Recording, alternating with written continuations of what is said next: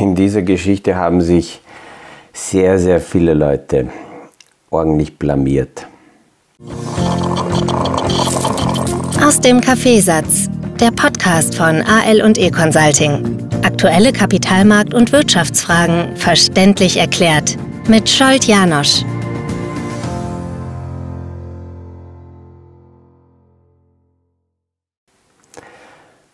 Wovon ist da die Rede?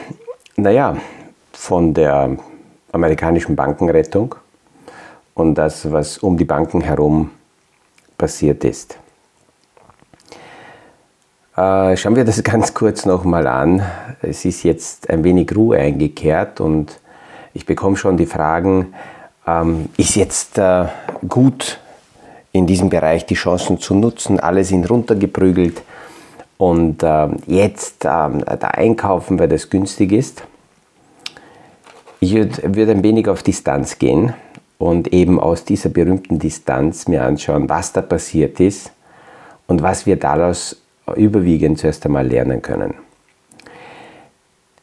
Dass diese Geschichte passiert ist, ist ähm, aus vielen Blickwinkeln, so denke ich mal, recht gut. Es ist ein Weckruf, es ist ein Alarmzeichen es wird sich allerdings äh, die Geschichte schon mal an sich rezessiv auswirken, weil die Kreditvergabe äh, auch im amerikanischen Markt äh, äh, strenger wird und man wird nicht so leicht an Geld kommen. Hier in Europa haben wir schon gesehen, dass die Kreditvergabe strenger geworden ist. Es gibt sogar jetzt Überlegungen, das wieder zu lockern.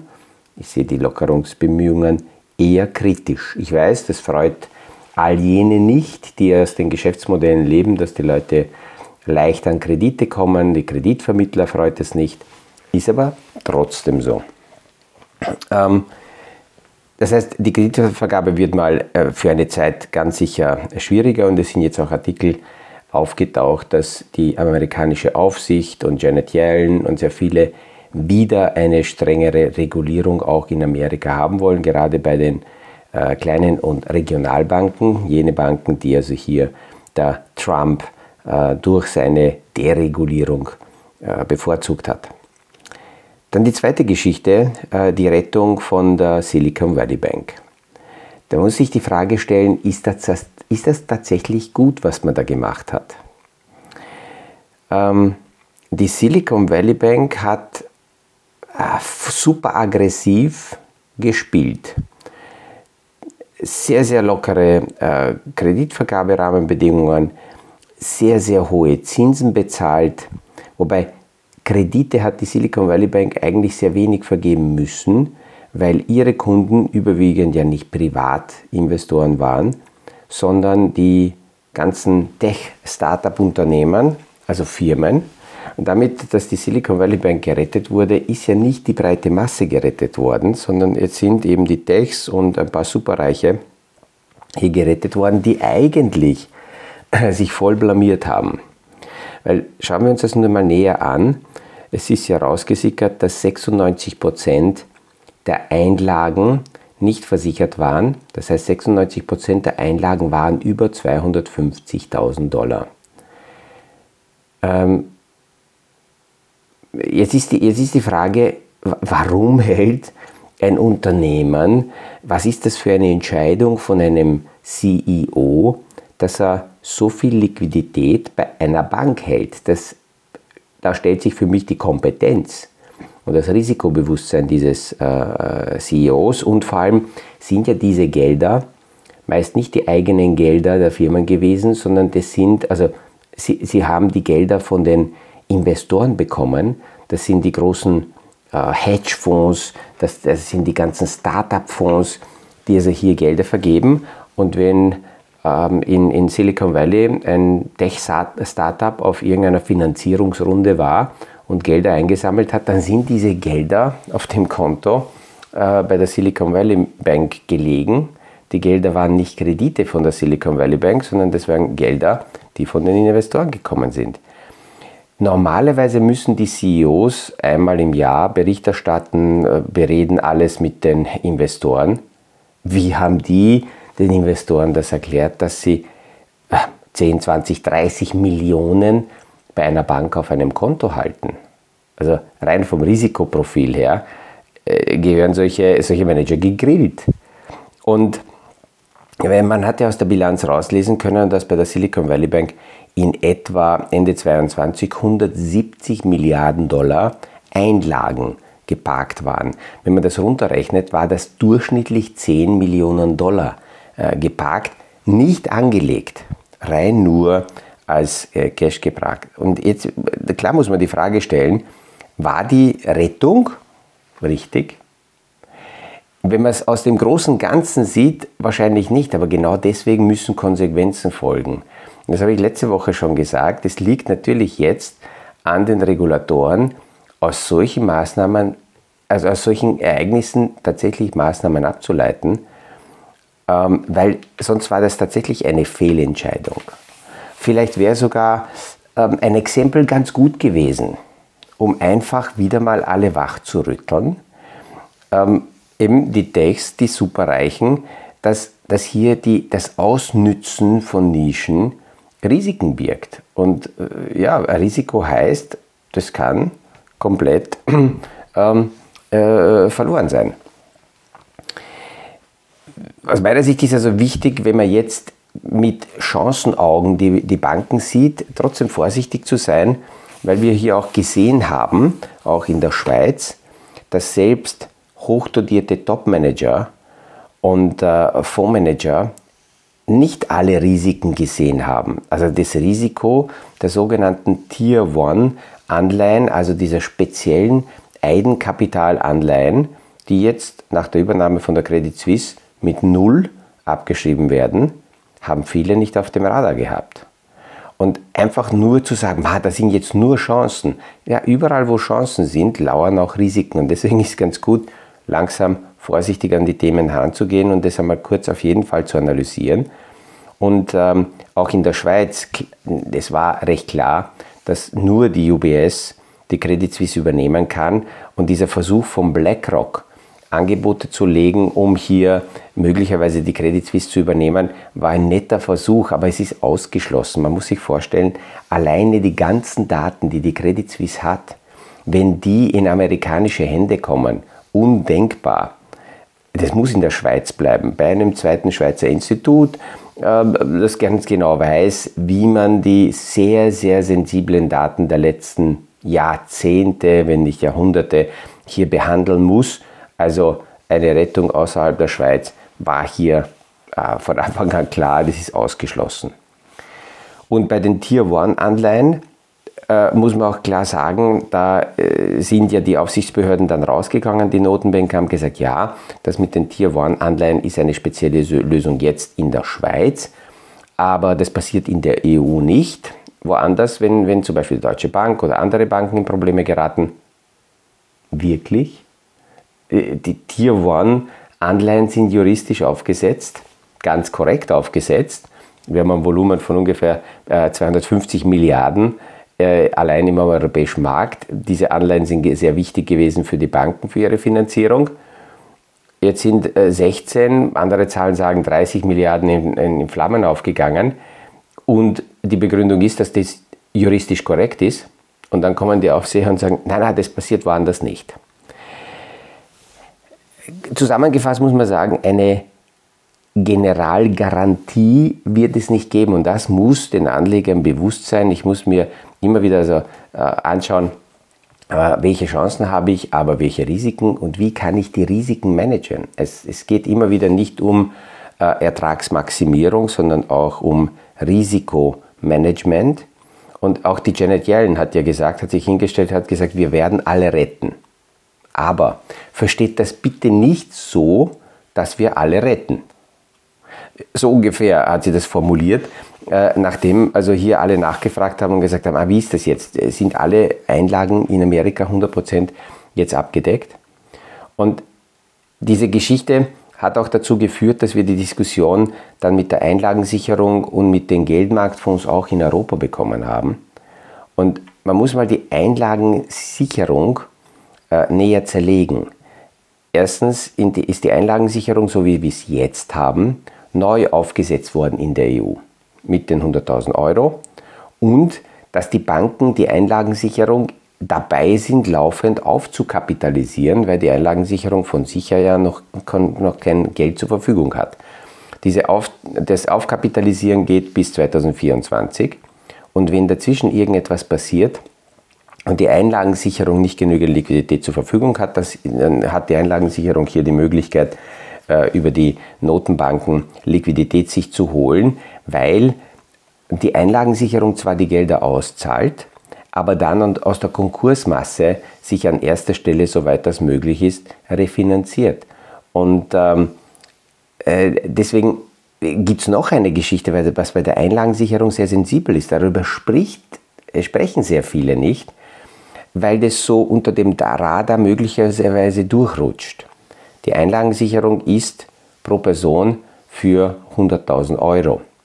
Aber im Geiste des Gesetzes will man damit den Einzelpersonen 100.000 Euro Sicherheit geben.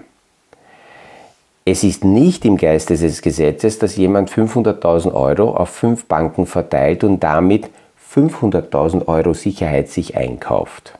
Ich kenne Leute, die die Cash-Liquidität auf äh, 40 Banken verteilen, weil sie 4 Millionen ähm, Cash parken wollen und dann auf äh, 40 Banken mit je 100.000 das haben, das ist nicht im Geiste des Gesetzes. Und solange nur eine Bank irgendwo kippt und ähm, es wird ausgezahlt, wird wahrscheinlich das so in dieser Form bleiben können. Wenn aber mehr passiert und die Einlagensicherung an eine Person oder an viele Personen immer wieder mehr auszahlen muss oder sogar gleichzeitig bei mehreren Banken pleiten, dann sollte man sich dieses Risikos bewusst sein. Das muss man also ganz klar dazu sagen. Ähm, weil viele sagen, naja, dann verteile ich es halt. Also die Grundidee ist 100.000 Sicherheit, aber nicht, dass Leute, die das Problem haben, dass sie 3 Millionen Cash haben, dass die die volle Sicherheit haben. Das ist nicht im Sinne der Einlagensicherung. Ähm, die Alternative waren die Geldmarktfonds. Und darüber haben wir auch gesprochen. Das heißt, hier Gelder nicht bei einer Bank zu parken, sondern in Geldmarktfonds zu parken, was auch bei Unternehmen und das war auch äh, bei der Silicon Valley Bank ähm, wäre eine logische, eher eine Alternative, äh, um, um, um die Risiken besser zu managen. Nur bei den Geldmarktfonds ist natürlich eines, das sind spezielle auf Anleihen aufgebaute Investmentfonds mit kurzer Laufzeit. Jetzt wissen wir seit der Silicon Valley Bank, dass die Laufzeit deswegen wichtig ist, weil ähm, ähm, äh, wenn die Laufzeit zu lang ist bei den Anleihen, dann treten hier Kursschwankungen auf. Geldmarktfonds, sinnvolle Geldmarktfonds haben eine sehr kurze Restlaufzeit, das ist die sogenannte Duration bis zur Tilgung der Anleihe. Diese äh, Duration sollte möglichst niedrig sein und die Bonität der Papiere, die hier drinnen sind, die ist ganz, ganz wichtig. Idealerweise AAA oder äh, Doppel-A, also auf jeden Fall sehr hoch führt natürlich dazu, dass dann solche Geldmarktfonds welche, wenig Rendite abwerfen. Und ich würde mal meinen, dass Geldmarktfonds nicht für Renditejagd gedacht sind. Wenn das jemand macht, dann geht er natürlich wieder ein Risiko ein. Ähm, weil, weil Geldmarktfonds an sich super sichere Vehikel sind. Das ist so, wie wenn jemand sagt, ich habe Gummiband in der Hose, ich habe einen Gürtel und ich verwende noch einen Hosenträger und ich halte mir die Hose, damit ja nichts passiert. Und da jetzt großartig locker Renditespiele zu spielen, das passt zum Instrument nicht. Und das haben immer wieder auch manche Geldmarktfondsmanager versucht. Wir haben dann 2008 gesehen, dass selbst konservative Geldmarktfonds dann plötzlich Schwankungen bekommen haben, größenordnungstechnisch so 5%, aber es gab welche, die sind bis zu 20, 30% in die Knie gegangen. Und das war dann ein Zeichen, dass das Geldmarktfonds sind, wo die Fondsmanager versucht haben, vorher durch bessere Performance sich in die Auslage zu stellen, aber die bessere Performance haben sie nur damit erreichen können, dass sie Risiken eingegangen sind.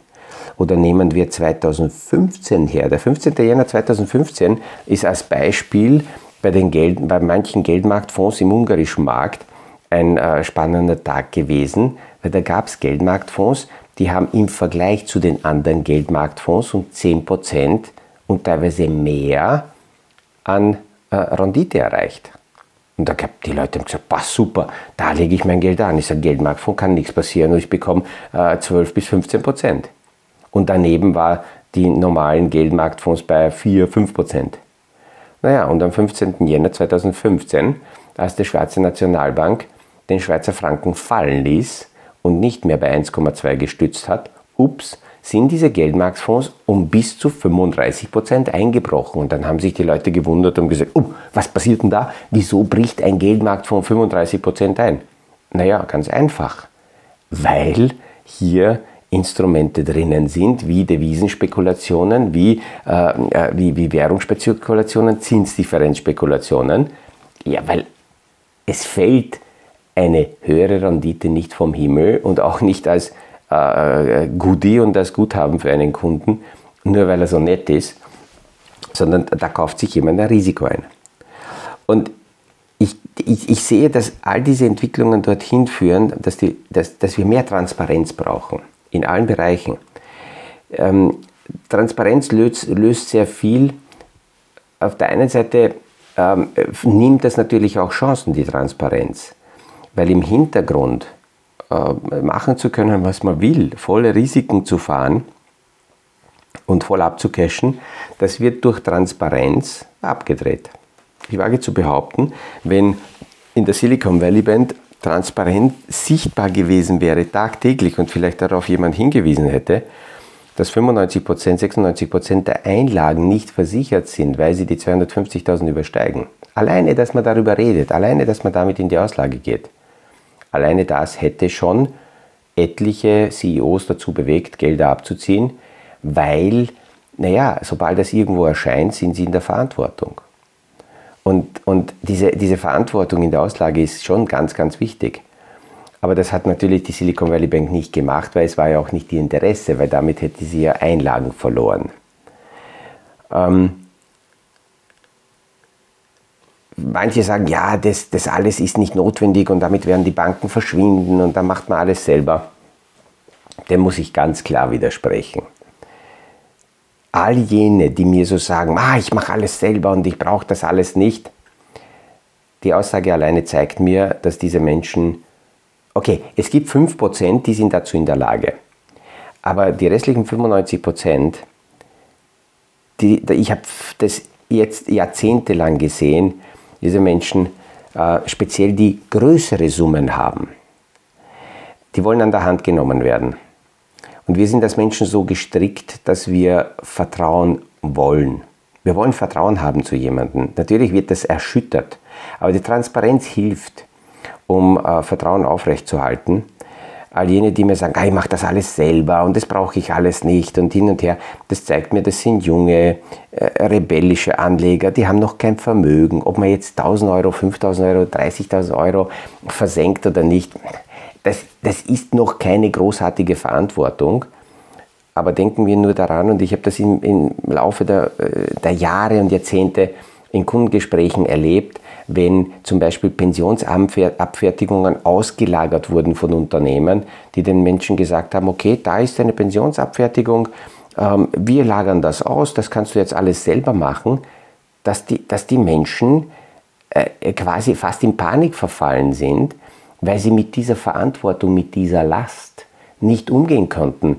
Wenn es dann nicht um ein paar Euro geht, nicht um ein paar tausend Euro geht, ob ich das jetzt da oder dort versenke und ein bisschen Lotterie spiele oder nicht, sondern um meine Existenz. Das ist eine andere Qualität. Und da wollen die Menschen, die 95 Prozent, ähm, an der Hand genommen werden, betreut werden. Ich nehme nur äh, ähm, äh, Top-Berufe her, nehmen wir die, die Piloten oder Ärzte her. Wie viele Checklisten gibt es dort, die man durchgeht, weil man weiß, dass man als Einzelperson nicht unfehlbar ist. Und das ist im Anlagebereich das Gleiche. All jene, die so radikal kommen und sagen, bah, das brauche ich alles nicht und das mache ich alles selber. Und, und äh, ja, das zeigt, dass, die, dass, sie, dass sie die Verantwortung noch nicht kennen weil, äh, und auch keine Erfahrungen gemacht haben. Ähm, und das Interessante ist, äh, solche aggressiven mach alles selber Investoren, die, die, die, die, die fahren dann auch volles Risiko. Die gehen auch in, in Geschäfte hinein, die sie überhaupt nicht einschätzen können, oder so Hop- oder Drop-Methode. Und ich muss immer wieder dazu sagen, äh, Glücksspiele, Wettspiele, Lottoscheine sind immer dumm. Es ist völlig egal, ob das ein, ein, ein Multimillionär oder ein, ein, äh, jemand, ein armer Mensch kauft. Und nur weil ab und zu ein paar gewinnen, wird ja deswegen das nicht intelligenter. Ähm, aber es ist kein Anlagemodell. Das muss man ganz klar dazu sagen. Also ich hoffe, dass, dass diese Gedanken in diese Richtung, warum es so wichtig ist, ähm, immer wieder sich die Frage auch eben nach den Risiken zu stellen und nach der Transparenz zu suchen. Ähm, ganz wichtig ist, weil das eben die Sicherheit gibt. Und ähm, also ich habe ich hab jetzt, wenn ich die letzten 30 Jahre hernehme, habe ich gesehen, dass ähm, mit den Kunden zu arbeiten zu mehr Ruhe führt und, und ein anderes Vertrauensverhältnis aufgebaut werden kann, wenn man tatsächlich vom ersten Tag weg sehr transparent mit den Hintergrundinformationen umgeht und äh, die dann bespricht, auch damit Verantwortung ähm, äh, teilweise teilt. Aber für viele Menschen ist schon mal ganz wichtig, dass sie einen Kompetenzpartner haben, mit dem sie sich unterhalten können, beraten können, abstimmen können, sich selber zuhören können, wie sie das erklären. Und ähm, ja, äh, das waren so die, die Gedanken, die ich mir für heute vorbereitet habe, im Zusammenhang mit den Bankrettungen und mit der eigentlich aus meiner Sicht Vollblamage sowohl auf der Anlegerseite als auch auf der Fondsseite, als auf der Aufsichtsseite. Da haben also einige sich wirklich äh, ja, Hose runtergeleistet. Mit diesen Gedanken und mit diesen Bildern verabschiede ich mich in ein erholsames Wochenende und freue mich, wenn wir uns nächste Woche wieder hören beim nächsten Podcast aus dem Kaffeesatz. Das war aus dem Kaffeesatz, der Podcast von AL und E Consulting zu aktuellen Kapitalmarkt- und Wirtschaftsfragen, verständlich erklärt mit Scholt Janosch. Aktuelle Fragen, Rückmeldungen und Anmeldungen zum nächsten Kapitalmarkt-Talk findet ihr auf unserer Homepage www.aleconsulting.at.